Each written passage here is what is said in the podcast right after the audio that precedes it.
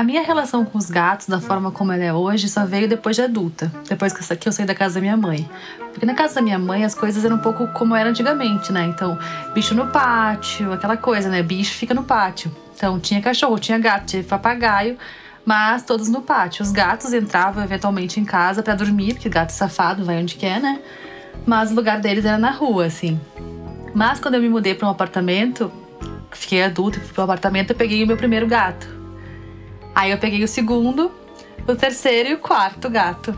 Foi quando eu descobri que quatro gatos, duas, dois seres humanos num apartamento de 100 metros quadrados não é a melhor das ideias a se ter. Durante toda a minha infância, a gente teve cachorro em casa, de tamanhos variados, desde salsichinha até um fila brasileiro. Por isso, desde que eu mudei para um apartamento maior, eu tinha vontade novamente de ter um cão. E a vinda do IP, que é um galgo inglês ainda veio pequeno, com seis meses, foi cheia de surpresas. Não só por aquela diferença de ter um cachorro na casa dos pais e ter um cachorro onde você é o total responsável por ele, mas o IP introduziu uma nova rotina: levar para passear duas vezes ou mais, hora de comer, hora de dormir, levar a, a conviver com outros cachorros, além de mexer um pouco na lógica da casa. É, nunca tive cachorro, gato na casa dos meus pais. Eles não gostavam. É, durante um tempo eu tive um gafanhoto. É, que depois eu descobri que é uma praga, não é um pet. É, ele ficou lá por um tempo, chantageado por um monte de verdura, alface que eu colocava todo dia de manhã. É, eu gostava muito daquele gafanhoto. É, depois ele sumiu sumiu, evaporou. É, acho que morreu, não sei, sumiu. É, já adulto, morando sozinho, tive um, um cachorro da, da raça Beagle, é, que, que tem uma maneira muito peculiar de latir, né? É, ele foi, quando eu saí de férias uma vez, eu deixei na casa de uma amiga que mora numa casa que tinha uma cerquinha baixa e ele foi roubado, sumiu. Ai, Marcela, essa história do gafanhoto é muito fofa, cara. Não tô aguentando te imaginar com um gafanhotinho. Mas era um gafanhoto enorme, era muito legal, era muito legal. Eu, tenho, eu sempre tive uma relação muito íntima com os meus gatos. Tanto que quando eu perdi um deles, o Bowie, é, teve um câncer ano passado e morreu, foi uma, foi uma coisa muito horrível, assim, quase como perder um parente. É ruim comparar, né? As pessoas ficam meio bravas quando a gente compara bicho com gente. Mas eu me apeguei muito, assim, ele certa forma, os bichos na casa, eles, especialmente os gatos que pertencem à casa, porque os cachorros pertencem ao dono, os gatos pertencem à casa e a casa a eles. Então, quando morre um gato numa casa, é quase como se a casa morresse um pouquinho junto, sabe? Tirasse uma parte muito importante da, daquela casa. Então, para mim foi muito difícil. Um dos meus gatos, que é o mais velho, que é o Church, Winston Church, o nome completo dele, ele dorme comigo, comigo na cama há 10 anos, então o dia que ele se for vai ser uma coisa bem, bem sofrida. Pra mim e pra casa. Ele dorme fumando charuto também, que nem o Churchill? Não, não sei se o Churchill era desdentado, mas o meu Churchill é desdentado, então.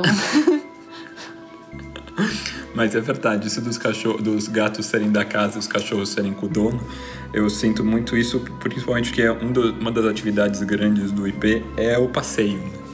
É, ele tá, uhum. ele, a hora do passeio é, é o grande, a grande alegria. E nos passeios é que eu, com ele, é que eu acabei aprendendo mais uh, sobre a cidade em que a gente vive, né? Porque eu fui observando as reações dele. Os sustos que ele leva com barulho alto chamam atenção. É, a gente vê como que o, o ambiente sonoro é poluído né? e coisas que quando sem o cachorro eu não percebia antes tipo não uhum. tava nem aí para o barulho a moto com o barulho do escapamento barulhento o freio do ônibus, buzina, ambulância, até tampa de bueiro quando você pisa na calçada e faz um barulho diferente, uhum. podem assustar. Mas também esses passeios me fizeram perceber a qualidade de, que a gente tem em alguns trechos da cidade. Quando você tem um bom calçamento, quando você tem um passeio arborizado, não é só agradável visualmente ou, ou, ou confortável a, gente, as árvores elas acabam, elas acabam por sombrear o calor do piso também. E daí você tá andando com um cara que tá com as quatro patas descalças no chão. Hoje não tenho cachorro, tenho gato, tenho papagaio. Tenho nenhum animal de estimação. Mas eu gosto muito de ver nesse momento de isolamento social as pessoas que se aventuram na rua para levar seu cão fazer cocô. É muito legal. Essa, essa simbiose animal entre o homem e o, o seu pet né, ela, ela existe há séculos, desde a criação das cidades, quando o ser humano deixou de ser nômade e se fixou em cidades, aldeias. Ele domesticou os animais selvagens e criou essa história fantástica é, entre homem e bicho de amor e dedicação. É, hoje vamos falar de pets e de como a moradia e a cidade se adaptam para conviver com os animais de estimação. Eu sou André Scarpa e, junto com Paula Otto e Marcelo Barbosa, somos o Betoneira, um podcast sem frescura que mistura um pouco de tudo para falar sobre pessoas e cidades. E aí, bora? Bora! A relação dos, dos seres humanos com os animais domésticos na história teve vários momentos bem tensos, tá? É, se a gente pensar que os gatos no Egito eles eram reverenciados, eram considerados seres místicos, mágicos, que traziam boa sorte. Aí várias tumbas até hoje têm os gatos enterrados com os seus donos, né? Então, morria, leva os pets junto, né? Morre, leva os pets Você junto. Você assistiu o, o, o, documentário que eu te mandei? Ainda não, tô doida pra assistir. Fala o nome, fala o nome, André. O Mistério de Saquara? Saquara? Não conta o spoiler, não conta o spoiler. Não me dá spoiler. De, de onde que é esse... esse... É, no, é na Netflix, de novo, um documentário no Egito sobre a abertura de uma tumba é uma abertura recente de uma tumba encontram vários gatos é, mumificados lá dentro. Sim, vários. E entre eles um especial. Mas, mas não, não vamos quero muito spoiler. ver. Pra ver como os gatos eram sagrados. Eram né, mumificados juntos com seus donos. Imagina ser uma mumiazinha gato, que amor. é, mas aí, pra ver como a história, a história é cíclica, na Idade Média o jogo vira. Aí os gatos se tornam demoníacos, né? Magia, associados à magia negra, bruxaria. Então quem tinha gato ou tinha relação com gato, cruzava, cruzava um gato no caminho já era perseguido, então tinha toda uma perseguição em torno da figura do gato como animal místico, né? Ele era místico antes, tudo bem, no Egito, depois na Idade Média acabou que bruxaria não, nem pensar magia, então cai o gato. Mas aí depois disso, no século XVII, eles tiveram um pouquinho de paz, na verdade, um pouquinho antes disso, eles foram super caçados na Europa, que proliferou um monte de, de praga, com, porque aumentou o número de ratos e baratas, insetos. Mas aí no século XVII eles tiveram alguma paz e agora, depois do século XIX, a moda se ter um gato. Então, todo Mas mundo tem é, isso até, eu lembro, tem é, nessas épocas de lua cheia, uhum. ou mesmo dia das bruxas e coisas assim, há na, na, na, galera de adoção de animais assim uma preocupação de não é não dá para adotar gatos gatos pretos ou, ou mesmo gato branco tipo coisas de é. sacrifícios é. e coisas assim ainda ainda rondam por aí né pois é os gatinhos pretos eles sofrem mesmo com esse estigma ruim pobrezinhos até por isso a cor preta é a cor menos procurada para adoção então, quem for adotar, que eu fortemente recomendo, porque eles são gatinhos muito fofos, gatinhos vira-latas, que escolha o gatinho preto ou quem sabe o gatinho idoso, que muitas vezes acaba perdendo seus donos e é abandonado.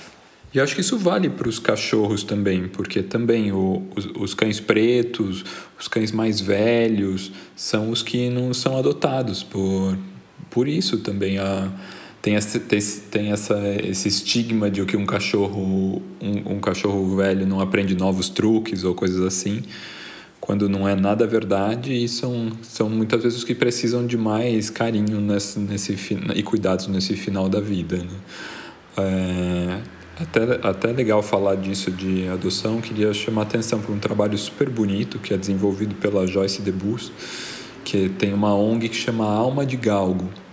É, os galgos, eles são, é, em, muitos países, né, os cães das corridas, eles têm uma uma segunda uma vida depois das corridas muito comprometida porque os, o pessoal das corridas deixa eles nas man, na mão não, não abandona é bem triste. Em muitos países isso acontece de pegarem esses cachorros e reabilitarem eles para em famílias né tratar de adoção. E aqui no Brasil os galgos no sul eles são usados não só em corridas clandestinas, que, que não, não é legalizado, mas eles são usados para caça do javali. Então eles são, ficam estrupiados porque eles, eles se machucam né, no, nesse, nesse âmbito, apesar de ser um cão de caça, eles se machucam muito e os cães mais velhos são completamente abandonados, os cães que se machucam e não, não podem mais caçar, E a Joyce faz essa recuperação, vai atrás dos cães, é, consegue financiamento para a ajuda deles e depois, e depois encaminha para famílias que queiram adotar. Então acho super legal falar disso, porque é um, é um tema importante mesmo, né? A adoção dos animais. Sem querer levantar a bandeira de adote, não compre, o, o IP mesmo ele é um, um cachorro que, de criador do, do Diego Von Nuber, que foi também um cara. A gente optou por comprar um cachorro e fomos pesquisar, fomos ver quem era a pessoa. Descobrimos que o, o Diego é um cara super bacana, super respeitoso, é um cara que, que se importa com a raça, com os cuidados com do, dos cães, não é uma fábrica de cachorro. E ao mesmo tempo é um cara que acompanha a vida de todos os, os cachorros que nasceram com ele. Assim, o Pé tá, tá sempre querendo saber, então isso eu acho bem legal, né? A gente pensar daí como, esse, como, como surge aí o, o cão na vida da galera. Agora, falando dos cães, os atuais cães, né, de hoje em dia, eles derivaram dos lobos que foram domesticados e, após vários cruzamentos, deram origem às raças conhecidas atualmente, com variações de cães de guarda, caça ou pastoreio. E além de animais de estimação, os cães são muito versáteis, né? Eles assumem diversos outros trabalhos de assistência ao ser humano, podendo ajudar pessoas com deficiência, né? São os cães guia, é, atuando em resgate ou busca de pessoas em desastres, puxando trenó na neve. A gente lembra daquela imagem do São Bernardo na neve, né? Ajudando no, ajudando nos resgates, rastreando substâncias ilegais em bagagens de aeroportos, né? Às vezes esses cães não são tão bem-vindos é. também. Só um parênteses aqui para dizer que os cachorros são bem associados alma. É bem mais levinho ter um cachorro, né? Falando de espiritualidade e energias. Mas, na verdade, os cachorros, eles são famosos e conhecidos por serem ótimos caçadores e guias, né? Então, tem cachorro de caça, que nem tu falou agora há pouco. Então, também na mitologia, o cachorro aparece muitas vezes como guia do caminho entre a vida e a morte. Então, Fogo. Pensei que o Feijão também tem, uma, tem um radarzinho Paula sempre né? trazendo pra gente esse pedaço nessa essa camada. Só pra não deixar eles assim tão de boinha, os cachorrinhos. Muito também, bom. Muito também bom. tem um. Tá vendo, Ipezão? IP tá acompanhando aqui a nossa, a, a nossa gravação. É, tem um monte de outros animais de estimação, né? É, enfiadinhos nas residências atualmente, né? É, a gente tem pássaros de vários tipos, né? Papagaio, tem um vizinho que tem um papagaio que ele fala muita coisa engraçada. Temos hamsters temos coelhos, tartarugas, furões, porquinho da Índia, chinchila, lagarto, além de animais peçonhentos, como cobras e aranhas. Isso, tem muito, o pessoal guarda. E que divide a moradia com seres humanos, né? Infelizmente. Recentemente, vocês devem lembrar que foi descoberto um esquema de tráfico de animais exóticos é, vindos de outros países e mesmo animais em vias de extinção das matas brasileiras por conta de uma cobra naja. Vocês lembram? Viralizou a Naja, né? A Naja tem até Instagram, gente. Tem até Instagram, ela picou. Como que chama mesmo? Acho que é a Naja. É a Naja, é a Naja, é a Naja. É a Viralizou Naja. a Naja. Ela, ela picou o dono, que era líder da quadrilha de traficantes de animais que faziam esses tráficos, né? Olha que legal. Não, a, ela a Naja. pulou, ela Ela fez muito mais do que o imbecil do Salles, na verdade, porque ela foi lá, mordeu o dono, que, que, que contrabandeou ela, né? Ela, a Naja não é uma espécie brasileira. Verdade. Ela, com isso, os pais do dono pegaram a Naja e, levar, e, e deixaram, numa, deixaram jogada em algum lugar que pra levan, e, e levantou a suspeita, né? O que, que uma Naja está fazendo aqui? Enquanto tentavam levar o filho para ser curado. Só que ao mesmo tempo o soro é, antiofídico tem que ser colhido da própria cobra, né? Então os caras precisavam contar que tinha uma naja. E daí ainda Nossa. joga, a- ainda daí desvenda um super esquema de contrabando de animais. Tipo, a, a Naja, a Naja pôs tudo às claras, assim, só nessa picada, nessa picada dela. Ela, Só de ela, ela, fez justiça com os próprios dentes, né? Não com Com os próprios dentes. É, e, ela, e ela vingou um relacionamento com o dono dela, que era um relacionamento tóxico, né? Era, um, era tóxico, era, foi, era abusivo. essa foi de... Ai, ai, ai. Marcelo está das piadas de salão hoje. Bom, mas quando a gente fala de animal de estimação exótico, a gente não pode, não pode deixar de falar sobre as emas que moram no Palácio Planalto, né, gente? Desde os anos 60. Por favor. Nossa, desde os anos 60? Desde, desde o início, desde os anos 60 tem emas no, no jardim, enfim. Então a ideia é para controlar realmente as, as cobras, escorpiões, que tem bastante na região. Mas a gente sabe que é para dar o close, né, nas fotos do palácio, com certeza, porque elas são maravilhosas e ficam lá dando pinta. Só que tem uma coisa curiosa, uma questão curiosa que é como a residência muda a cada quatro anos. É, elas meio que se. Porque emas não são animais necessariamente uh, dóceis, né? Então eles, elas, elas têm umas reações, às vezes, meio violentas, especialmente quando elas não conhecem o dono. Então, como muda muito, parece que ela já, já mordeu o atual e o antigo morador. Reza a lenda que elas já o morderam. O atual tentou dar cloroquina pra Emma, né? Também não, não foi muito esperto o atual. Pois é. é diz, diz que ela, diz que ela gosta muito de, de serpentes, né? Então... Sim. Acho que... Não, e lá tem muito, né? Porque tem o Lago é, Paranoá lá. É, dentro e fora. é... Mas, pensa, pensando, né, pensando em como, como a gente abriga os nossos animais de estimação, né? A gente pode pensar, pensando nos cachorros, a gente tem as casinhas de cachorro, os passarinhos têm as gaiolas, os hamsters têm as caixinhas com aquelas rodas giratórias que eles ficam muito loucos ali dentro, rodando uhum. sem parar, os aquários para os peixes. E tem arquitetos e designers que emprestam um pouco a criatividade para abrigar os bichos. Foi, teve uma exposição no ano passado, em abril de 2019, chamada Arquitetura para Cães, na, no Museu Japan House, aqui em São Paulo, com curadoria do designer japonês Kenya Hara, e que mostrou um pouco uma pegada irreverente, assim, uh, como criar casas para os cachorros. A gente teve diversos arquitetos renomados japoneses participando, como Ken, Kengo Kuma, Mueo Kajima, e teve o escritório holandês MVRDV também e o escritório brasileiro FGMF fazendo propostas para os cachorros.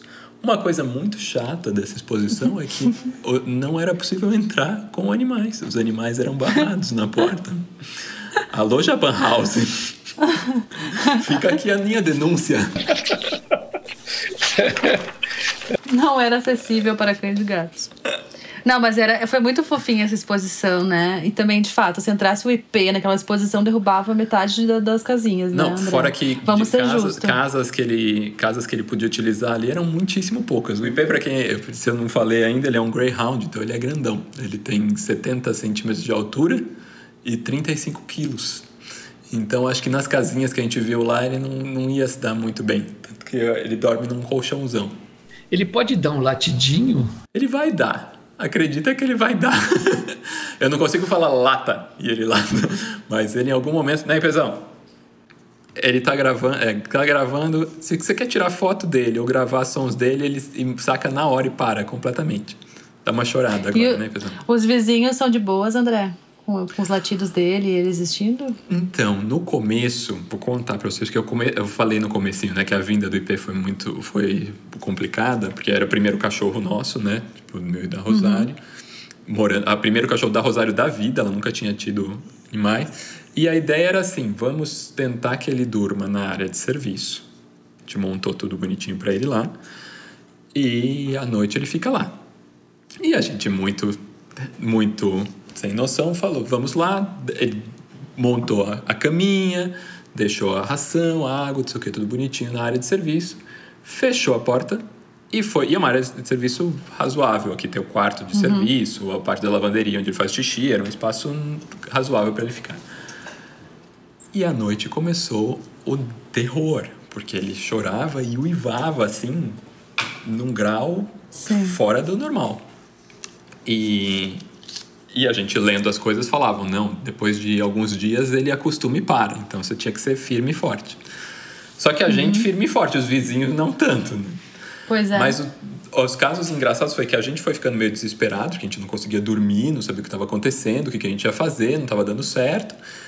E teve uma vizinha aqui do meu prédio que achou que era um cão vítima de maus tratos e que o apartamento estava abandonado e passou. É, tem, um, tem um corredor de um, um, corredor de acesso de serviço por trás de todos os apartamentos que você pode ter acesso à minha lavanderia por um, por um elemento vazado. Uhum. E ela jogou ração para ele. Então eu acordei um dia, ele estava assim a sujeira que do, do, do cocô e do xixi misturada a um monte de ração desconhecida Nossa que eu não sabia se ele tinha Senhora. comido, se tinha feito mal, ele ainda era criança e não podia comer ração de adulto, aquelas coisas todas.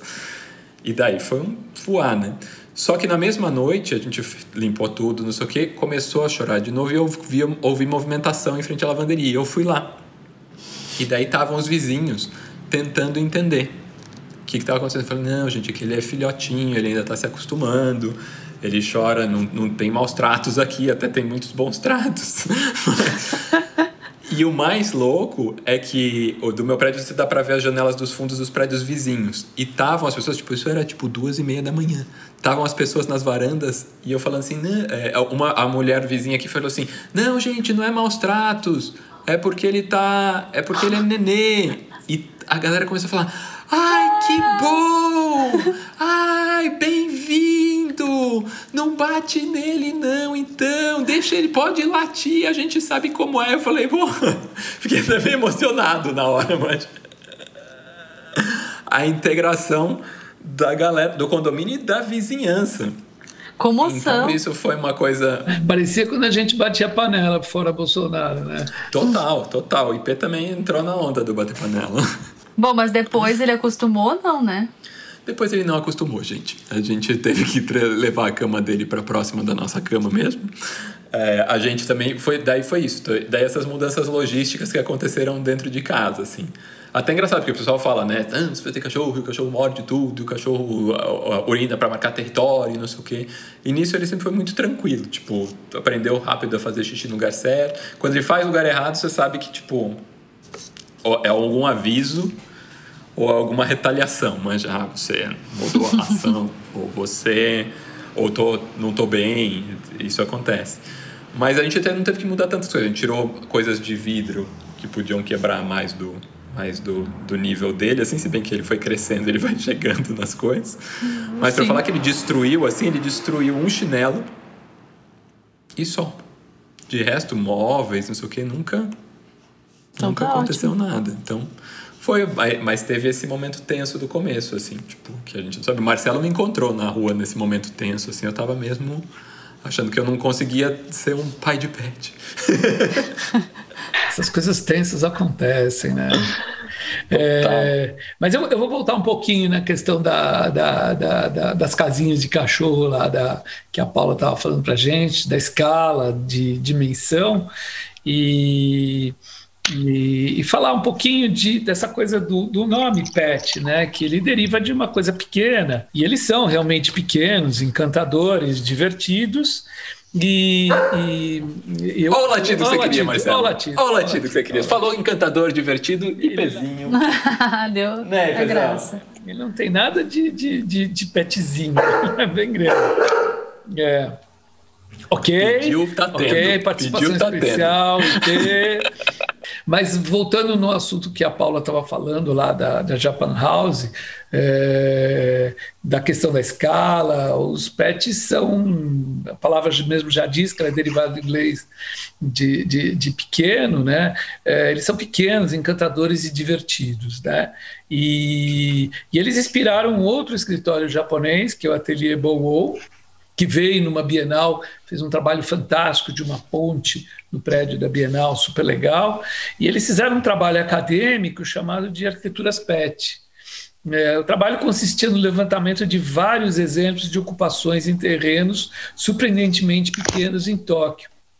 Um metro de distância entre edifícios em áreas densamente construídas, eh, um edifício longo e estreito entre a avenida e a via férrea, eh, sendo restos de várias fases do planejamento urbano de Tóquio. Muito legal, muito bacana. Eu, esse livro foi um achado quando eu vi, eu fiquei pensando muito, tentei resgatar ele agora. É, essas estruturas pequenas, mas maiores do que uma casinha de cachorro e bem menores do que um edifício, podem ser consideradas como as pets do espaço urbano. Pequenas, encantadoras e divertidas. É, talvez elas possam inspirar nossos legisladores a permitir uma ocupação mais sustentável nas áreas centrais de São Paulo com tantas áreas ociosas e tantas moradias populares a serem erguidas. Olha aí, Pet dando o, escritório. Dando dica para. Dando dica. Depois eles usaram essa pesquisa acadêmica também para se inspirar em outras casinhas que eles fizeram. Então é muito legal. A... É, Marcelo, essas casinhas são para pets de rua? Não, não. As que eles levantaram em Tóquio são. são é, você não acredita, é um é cantinho que tem, eles constroem uma, uma casinha de dois andares, onde embaixo é um barzinho que serve duas ou três pessoas no hum. banquinho, e em cima é uma pequeníssima moradia onde dorme uma pessoa. E eles ocupam. Ah. o, o, pet, o pet deu o nome. É, exatamente, o pet deu nome. É, Tóquio, ela tem uma, questão, tem uma questão urbana tão de agravante espaço, né? de espaço que não tem a calçada. Na realidade, a calçada é uma faixa é uma linha branca pintada na, no, no, pavimento da Entendi. rua. Então as pessoas ali, é que o pessoal organizado, né? Então o carro anda para lá da faixa e o pedestre anda para cá da faixa. Mas é tudo um, um pavimento só. É só inspiradas nos pets. São inspiradas nos pets. É, muito. Entendi. Essa Demais. Das, das, arquiteturas pets é muito legal, né? Demais. É, os pets são fonte inesgotável de inspiração, né? A gente vê uma, uma geração inteira de cartunistas que fizeram não só os pets, mas os pets seus donos, né? A gente tem o Garfield, o John, tem o Snoopy, Charlie Brown, o Scooby-Doo com salsicha, o Tintin, a Milô. Então, tantas outras relações que convivem entre si com, a, com as cidades também, né? O gato Félix, que foi criado em 1919 pelo Pat Sullivan e o Otto Mesmer, que ainda era mudo na época do cinema mudo. Quando nasceu o, o Mickey Mouse da Disney, ele foi obrigado a começar a falar para competir com outro pet. Não que o Mickey seja um pet, mas aí o Félix começou a falar para poder competir. Então, o Walt Disney é um dos pioneiros né, nessa coisa de introduzir os animais é, que falam e tudo mais. Tem o Pato Donald, tem o Professor Pardal, o Tio Patinhas. E aí, quando veio a Segunda Guerra, para fazer uma média com o Brasil, veio o Zé Carioca, né? Eu tenho, eu tenho coleção de Zé Carioca, olha que legal. Depois a gente pode até olhar para as fábulas de La Fontaine, onde os, onde os animais uhum. começam a falar, né? Onde a gente Sim. tem os, os, bichos falando.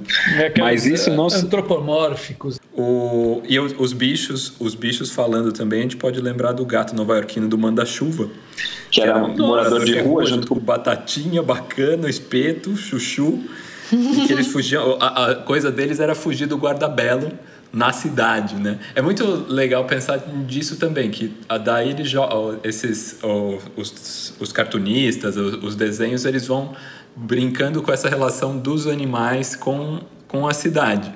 Quando uhum. eu estava pensando nisso, né, tipo, o, o Marcelo, né, falou do falou do bata, do, bata, do manda-chuva, do batatinha, mas para mim é muito muito do, de olhar a cidade foi através de, quando criança e nos desenhos tinham três filmes que eram assim os filmes. E era Aristogatas para falar de Paris 101 Dálmatas Londres e o cão e a raposa. Eu não sei se vocês já viram o Cão e a Raposa, mas bonitinho. o Cão e a Raposa foi o primeiro, assim, jogando crianças para terapia em 2020 porque é uma história super triste da, de, de pets, né, de animal de estimação, de uma senhora, daí não é relação com a cidade, mas é até relação tipo o que, que é um animal nos, é domesticado ou não, porque é uma senhora que tem, ela encontra uma, um filhote de raposa e cria na fazenda dela, só que o vizinho dela tem um criador de é, é, caça raposa e tem cães de caça. E a raposa filhotinha fica amiga do filhotinho do cão de caça. Uhum. E quando eles começam a crescer, o vizinho dela obriga ela a sumir com a raposa porque ela não vai porque não tem como assim você criar uma raposa os meus, eu não vou segurar os meus cães aqui e tem a cena mais triste da história da cinema da, da, da, do cinema de animação que é esta senhora levando a raposa para a floresta e deixando ela lá e cantando É Triste a Despedida. Nossa Senhora. É foda. Porque é, você tá mandando, você cria o bicho, você tipo cria todos os laços claro. afetivos e de repente deixa ela na, na, na, na floresta. E, tipo, ela não. Ela vai ter que se virar agora. Ter, é que nem aquela, aqueles vídeos recentemente, por causa do, das queimadas do, do Pantanal, teve um vídeo que circulou bonito, assim, dos caras devolvendo uma onça pintada que foi criada em cativeiro. E é uma uhum. coisa, tipo, ela vai ter que aprender como é que é se virar lá fora, né? Um, agora, nos, nos aristogatas, você tem tudo isso, tipo, da, de olhar para uma cidade é, e, e, a cidade ganha outra escala. Não sei se vocês uhum. lembram do, dos aristogatas que eles são raptados. São, é sempre um rapto, né? Os aristogatas, é, ele, o mordomo descobre que a madame vai deixar a fortuna para os gatos. E daí dá um jeito de sumir com os gatos. E no 101 Dálmatas, que é maravilhoso, a Cruella de Vil quer. Cruella, Cruella, é. Cruel, quer pegar os dálmatas para fazer um casaco de pele super 2020, né? Super, super, super legal, né? sucesso ambiental. Ela pegar dálmatas para fazer um casaco de pele. E eles também têm que fugir entre a cidade e ver e, e a gente uhum. vê isso, tipo, é como como que é essa relação dos bichos com, com a cidade. Essa coisa que tu falou sobre a cidade, viver a cidade, também vem muito dos bichos vira-latas e de rua, né? Que é uma coisa Sim. que parece cada vez mais fadada à escassez. Tipo, eu vejo, vê em outros países que os bichos são criados com outra relação com a cidade. Eu fui pro Peru é, é, esses tempos e foi uma, uma, um choque muito grande, que os bichos todos têm dono, mas todos são soltos na cidade, então eles têm uma outra relação com a cidade, né? Então, tipo, os meus gatos nunca saíram na rua, então é tipo a mesma coisa que tu falou do, do largar, largar a onça no mato, assim, de volta. Como que uhum. faz, assim, como que se adapta, né? E sempre ver a cidade como uma aventura, que eu acho interessante. Para os bichos, a cidade é uma grande aventura, né? que Sim, coisas que pra nos, gente nos, são bobas. Nos filmes mais recentes, até o mote é esse, né? Naquele, nesse Pets é o. Eu o amo mote Pets, é esse. eu acho incrível. E o Madagascar também tem uma pegada assim, dos caras fugindo do zoológico é. de Nova York e a, se apropriando da cidade. Aliás, a cidade ela, ela aparece de uma maneira muito muito legal nesses desenhos. Aliás, acho que os desenhos animados é que tratam assim, a partir do, do bicho de estimação ou do animal, seja ele é, com cara de animalzinho ou com cara de gente, sei lá, é, é a relação mais legal que tem. Né? É, mas você falou de, de quando você era criança, você ia ver, você, ia, você, você, se lembra desses três filmes, André? Eu, eu, eu sou mais velho que você, sou de outra geração, e, e eu lembro que meu pai, quando era bem pequeno, ele é, não tinha esse negócio de televisão, né, era, era, era filme, eu ia na matinê do Cinemetro, no centro de São Paulo, ali perto da São João com a Ipiranga, e, e eu ia assistir a, a matinê que passava o Tom e Jerry que era muito legal. A gente Nossa, esperava, eu... chegava o filme novo do Tom e Jerry, e era muito legal aquela perseguição maluca do, do, do, gato e o rato naquela casa que não tinha fim, né? Eles corriam. Sim, era um é, labirinto A casa gigante. tinha quilômetros, né? Que terminava sempre na ratoeira, ou terminava na portinha, ou terminava lá fora. No buraco, no rodapé. No, no jardim com o cachorro, o bulldog. Mas era fantástico. E era muito legal também a mudança de, de do desenhista. Tinham vários períodos que mudavam a cara do, do, do, do Tom e do Jerry. Mas marcou muito, foi muito legal. Outra coisa, Esse negócio... aí, aí mas não em cartoon, mas em filme, era, era, era o Vigilante Rodoviário, né? Que era o... o Vigilante Rodoviário era no cinema também? Não. Não, esse eu assisti em série. Era na TV. Era em série na TV. Era série na TV. E é brasileiro. É brasileiro, brasileiro, sim, produção brasileira. É, e eu lembro que o cachorro chamava Lobo e o, e o, o, o, mocinho, que era o dono do cachorro, era o, que era o vigilante rodoviário, acho que chamava Carlos, uma coisa assim. Assim, Zé, Carlos. Então, meu, eu tenho agora que rever alguns filmes, porque assim, você cria. É, todo esse imaginário de cinema e de coisa cria na gente nessas. É, é, essa visão idílica de ter um, um animal, mas tem muita coisa que, que claro, que é baseada né, em, em coisas reais. Eu queria muito rever, principalmente o, o Marley lá, aquele filme que todo mundo se esgoela, né? Do, do Marley e eu. Do, não, né, a rotina de um cachorro durante a vida inteira. Tem o uhum. filme do. O, aquele filme com o Richard Gere também, que ele, tem, que ele pega um cachorro e o, ele morre e o cachorro vai sempre esperar ele na, Na Nossa. estação de trem. Nossa, é punk esse também. Sessão da tarde total. Sessão da Sessão tarde da total, né? É tipo Beethoven. Que é outro também, que era aquela coisa do cachorro, ter um cachorro e tudo mais. Mas o, o- é doido porque até tinha falado isso, né? De, da- dos vizinhos fal- perguntando o que estava acontecendo e tudo mais. A relação com as pessoas muda muito na rua quando você está com um cachorro. Primeiro, muita gente perde o estigma de estou na rua, estou seguindo a minha vida e para, ah, meu Deus, que lindo! Ah, meu Deus, pode fazer carinho, isso aqui. Você conversa, tipo, você conversa com pessoas que você nunca ia conversar se tivesse normal, assim. Mas cachorros, cachorros e bebês, né? Tem esse, tem esse efeito na Então, rua. bebês ou não? também tem. É que eu, eu também tento evitar um pouquinho comparar cachorro com bebê, porque senão o pessoal cai em cima de mim. Não, mas eu digo nessa, na importância, eu digo na Mas chamar atenção sim, na rua e a pessoa atenção. se sentir à vontade de falar contigo, de falar com um estranho na rua, bebê e cachorro. Total. Ah, que amor, que fofinho, ainda mais o IP que é gigantesco e chama muita atenção na rua, né? Não, tu- e para. e é isso. E, e tem. E cria umas coisas assim, existe um. no- é, vira quase que uma etiqueta dos animais de estimação. Sabe? Você entra numa calçada, daí você vê se tem outro animal vindo na calçada com outra pessoa. Daí tem, tá vindo, daí você tenta perceber pela linguagem corporal da pessoa se o cachorro é legal de se relacionar ou se ela tá seguindo o ritmo dela e você não pode encostar, porque tem vira, um, vira uma dança, assim, é muito louco. Tanto que eu agora já sinto quando tipo, a pessoa não tem sensibilidade, chega em cima com o cachorro em cima de qualquer jeito e o IP quer pular e vai pra rua e eu tenho que segurar.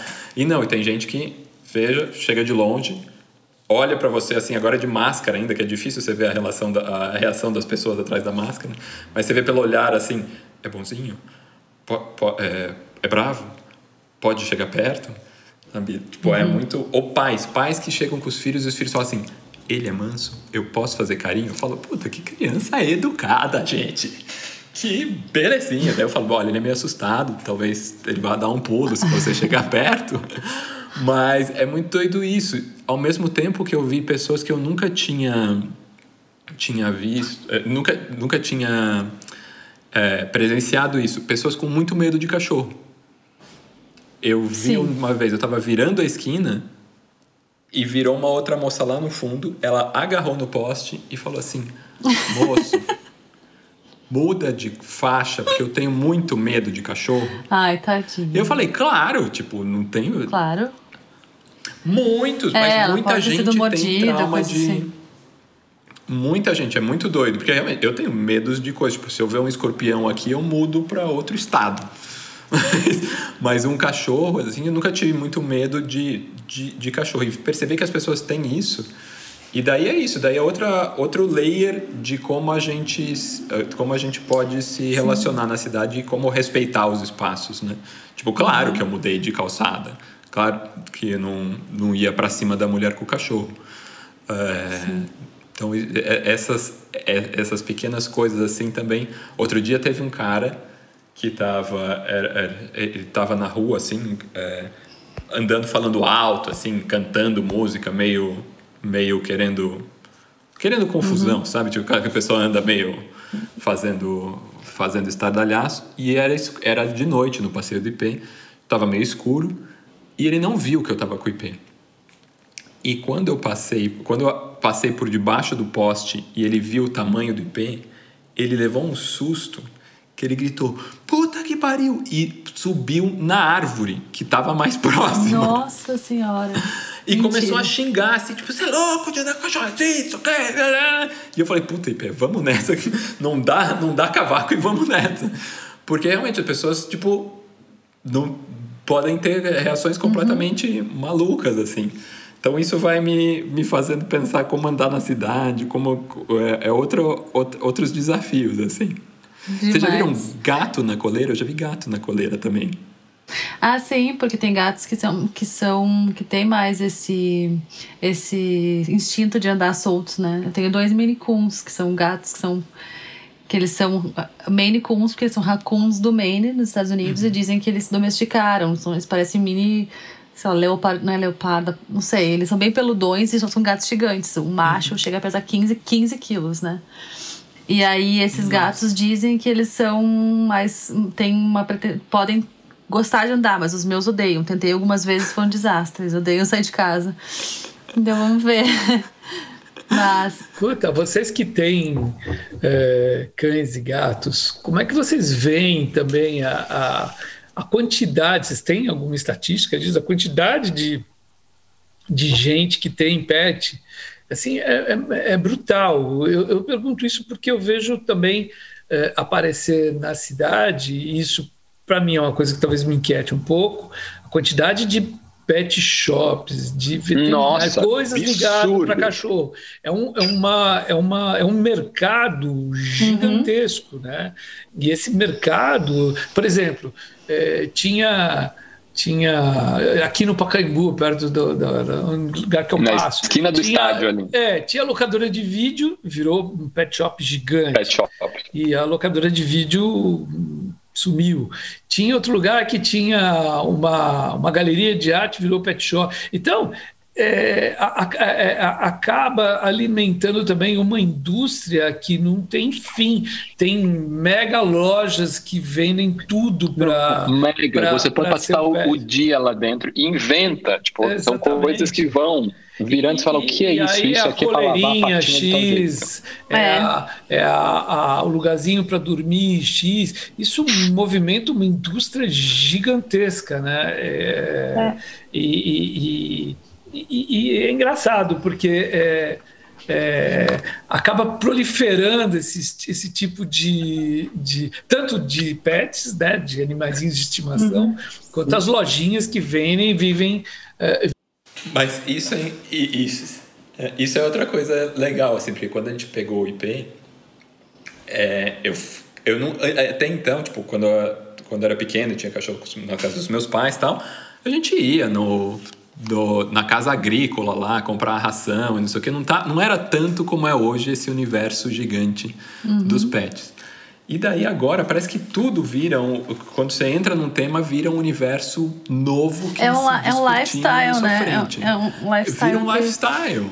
Uhum. Eu lembro que eu cheguei lá, tipo, a gente foi muito doido porque a, a, gente tinha essa vontade de ter um cachorro, eu mais do que a Rosário. E apareceu um casal de amigos, o Milton e a Carol, com um cachorro. E eu falei, nossa, eles têm um cachorro já, não sei o que. Picou ainda mais a vontade de, de ter um bichinho. E daí, e a gente já olhava muito por esse do galgo inglês e tal. E daí eu descobri um cara que criava em, em Budas Artes, o Diego. E eu, e eu comecei a conversar com ele, ele falou, não, venham aqui um dia ver, vocês vêm ver. E pra, pra quê, né? Ver é, ferrou. A gente foi na sexta-feira, no sábado de manhã a gente tava no Pets fazendo um enxoval. e foi muito doido, porque foi isso. Eu cheguei lá, a gente não sabia direito o que comprar ainda, pensando, ah, vamos levar caminha, vamos levar a ração que ele já come, vamos levar um brinquedo e tal. E chegou a senhora ali da, da loja de cachorro falando: é, vocês estão montando um enxoval? Olha a noia que vira a coisa completamente, Nossa, tipo, é, é um é acontecimento muito. da vida, assim. Né? Então entrei também nesse coisa. Mas acho que, como tudo, a gente tem que dar uma policiada, né? Eu, pelo é, menos, quando acho... ele vai tomar banho, eu falo, tipo, ó, sem gravatinha, sem perfume. É cachorro ainda. É, que, que essa coisa da pet shop, tudo isso vem em cima do que a gente vinha falando da, da obsessão em humanizar os bichos, né? Então, assim, o que, que ele realmente, que realmente precisa para eles ficarem bem? É muito pouco, né? Mas ele tem roupinha de tudo que é tipo. Tem acessório mil, tem móveis, tem casa de pet melhor que casa de gente, né? Sim, sim. Se a gente for é, Não, e... Pegar até o gancho, Paula, pegar até o gancho. É, eu fiz eu fiz um, um, projeto, a gente trabalha com o aeroporto, e uma vez, a, na época, aí na Infraero, pediu para a gente fazer o um projeto de um canil mas era um canil que parecia um hotel cinco estrelas, porque ele ia abrigar os cães é, que são farejadores, são é uma raça, uhum. são, não é uma raça só, são algumas raças que são específicas para isso. Eles são treinados fora do país e vêm para cá e, e, eles costumam fortuna esses cachorros. Eles têm um faro super apurado, eles conseguem achar drogas e cocaína no meio do café. O bicho acha. É, bomba, armamento. E, e, e, o projeto do Canil era fantástico. Tinha lugar de banho, lugar de comer, lugar de dormir. Demais. Tinha, era uma casinha, tinha assim, sessões é, super bacana. Então foi, foi, foi é, talvez um contraponto do, do, do, da exposição da Japan House, que era simplesmente uma casinha de cachorro. Essa realmente era uma casinha, era uma casona de cachorro uhum. que, que tinha uma função específica. Eles, eles trabalham lá todo dia. Né, dentro daquela classificação que vocês falaram, que tem cão que faz isso, que faz aquilo, né? esses eles trabalham e, e são cão farejadores, né? e com uma, uma, uma uma tem, tem, cão que fareja doença até, né? Mas isso é muito. Eu nunca ia imaginar se chegasse um aeroporto para projetar. Eu nunca ia imaginar que tinha essa demanda de canil para os cães farejadores. Isso é muito bom. Porque Demais. o canil tem que ser muito sofisticado, né? Outro dia eu estava eu tava uh, olhando aqui eu estava tem lá um hotel um hotel para cães e gatos em Portugal. Um projeto fantástico. Sim, é, não sei se Sim. você chegou a ver. É, então, uhum. É, eu acho que tem ainda uma demanda de, de, de projetar numa outra escala para os pets, né? É, é e acho que até. Diga, diga, diga. E vocês acham que tem algum limite, gente, para qual pet se ter? Eu acho um absurdo. Tem muito bicho, tem muito bicho que não, não poderia ter. Bom, eu já acho um absurdo gaiola e aquário, eu já não, é, não consigo entender. Eu, eu fiquei, eu fiquei outro dia numa discussão séria uh, com a Ana se o, o, o, do, o professor Polvo era. Era, pet, era um animal de estimação ou não? Animal de estimação, não. Que era, Estabelecer era uma professora relação, né? polva, né? Porque era uma. Eu acho uma que fêmea, eu acho que trancar o bicho não qualifica como ele ser estimação. Então claro. pode ter um animal de estimação solto, ué. É, pode, é não. verdade. Olha a mãe de, olha a mãe de gato falando isso. que tem Se contradizendo, né? Mas a minha nova obsessão e meu bicho que eu quero muito ter é uma lhama. Tô até olhando, tem um criador no Paraná que tem lhamas. Meu, olha a Paula mexendo os pauzinhos já para ter uma lhama. Pensa ela de. de Pode de... importar uma lhama? Não tem lance. Não, ele é no, Para, no Paraná. Ah. É, é, porque a lhama é um animal como uma ovelha, vai. Sei. Devido às proporções. Mas imagina ela de cachecolzinho, arco-íris. Lembra cospe, né? Cospe quando ela fica brava. Um, ca um cachecolzinho feito pelo próprio pelo dela. Olha, eu humanizando a lhama já, porque não basta ter uma lhama, tem que botar ela vestida de gente. Tem que humanizar e chamar de filhinha gente, lhama. Não, ser humano não presta, gente. Que que a gente Mas tá a lhama é grande, né? Não é um, tipo, um são porte grandes, de. São... É um porte de. Estou tô estudando, tô estudando, não é uma certeza. Não, nossa. não, pô. Mas isso, eu acho que também tem um, um coisa de um limite da humanização, assim, também. É, claro, né? total tem essa coisa de ser, ter o carinho e tal. Mas eu acho legal, por exemplo, você parar como o, o Marcelo projetou né, a casa, a, a, o canil dos cachorros num, num, numa coisa não de humanização, mas de serviço ali. Mas acho que você pensar como que seu cachorro mora, ou como que pensar nessa, nesse desenho tem seu interesse também. Eu lembro que tinha, tinha uma passagem do Teve uma aula que o Álvaro Cisa foi dar na, na Faculdade do Porto e que todo mundo achou que ele ia chegar e falar de altos projetos que ele estava uhum. desenvolvendo na época e não sei o quê. E ele parou e deu uma aula inteira sobre o projeto de uma casa de cachorro, de uma casota do campo, dizem lá. E que foi assim, e que não deixou de ser uma aula de projetos, que ele pôs ali todas as demandas que ele tinha que, que seguir, toda, toda, todas as situações que o cliente, que ele tinha que atender para o cliente ali. Então, acho que também vira um, um laboratório de pensar arquitetura, a gente poder pensar nesses espaços e como, como animais e outras escalas vão poder fazer isso, né? Eu, neste momento, estou desenhando um, um canil para os clientes de uma casa que ah, a gente já fez demais. um tempo atrás. E que agora tem mais seis cachorros e falaram: você topa desenhar um canil? Pode, topa desenhar tudo. Então, Só se for uma é miniatura é da casa de vocês. nem caixinha de correio. Ele faz pequenininho, que nem caixa de correio. Ah, eu... assim. Ah, muito, muito legal isso, essa perspectiva, né? E, e, e, a, gente, a gente falou de, de, de raça, de tudo, e o vira-lata? É, tipo o manda-chuva do desenho e o qual cachorro que é vira-lata nos, nos, nos, nos cartoons. Né? Vira-lata que mora, não só, que mora na periferia, que anda é, solto, que a casa dele é, é, é, o barraco da favela, que ele ele tem a liberdade e ele se uhum. vira. Será que ele também, qual que é a perspectiva de, de, de ele conhecer a cidade, de ele andar? Não sei, estou pensando, porque também a gente pensa nessa coisa do pet, é o pet estereotipado é, da, da, da, cidade que tem que vai tomar banho na, na, na lojinha, vai no veterinário. É, então, mas eu acho que também o, o, cachorro da favela vai no veterinário, óbvio, tem veterinário público, é, mas ele tem Sim. uma outra relação com a cidade que é mais legal também né? Porque ele aprende a atravessar a rua. Eu vejo cachorro vira-lata, cachorro de rua, que para no meio-fio, olha. Que tem lado, a sua vidinha, exato. Que, outro, e tá vivo por causa disso, né? Tá vivo tá porque vivo aprendeu. Claro, claro, porque ele já pode já claro. foi atropelado várias vezes, então ele é esperto. Não, e o vira-lata caramelo é quase um patrimônio nacional, né? Ele podia estar estampado na nota, na, na, nota de, de dinheiro em vez do Lobo Guará. Porque realmente em todo lugar tem, no barzinho da esquina tem, e o cachorro lá, tipo, pra moto que passar, mas sabe a hora que vai naquele lugar para comer, porque ali tem, ali não tem. Acho que tem também, tipo, essa outra vivência dele chegou na cidade, Malandro. agora a cidade é a selva dele também. Sim, que é legal, é bacana. Ele é o, ele é o andarilho, o nômade da cidade, né? Ele tem uma, uma relação muito legal também com a... E, e ele aprendeu a viver na, na, na, na metrópole, né? É, conviver com todos os problemas que tem. Né? Porque se o cachorro que vive no campo, ele já é livre, ele tá, tem lá a liberdade. Mas o cão que mora na cidade, ou ele está preso no espaço uh, compartimentado da casa e anda só de coleira, ou ele está solto na rua, que ele é o vira-lata. É, é, é, é, diferente a maneira como ele, ele, ele encara a cidade. Né? Não sei, estou pirando aqui.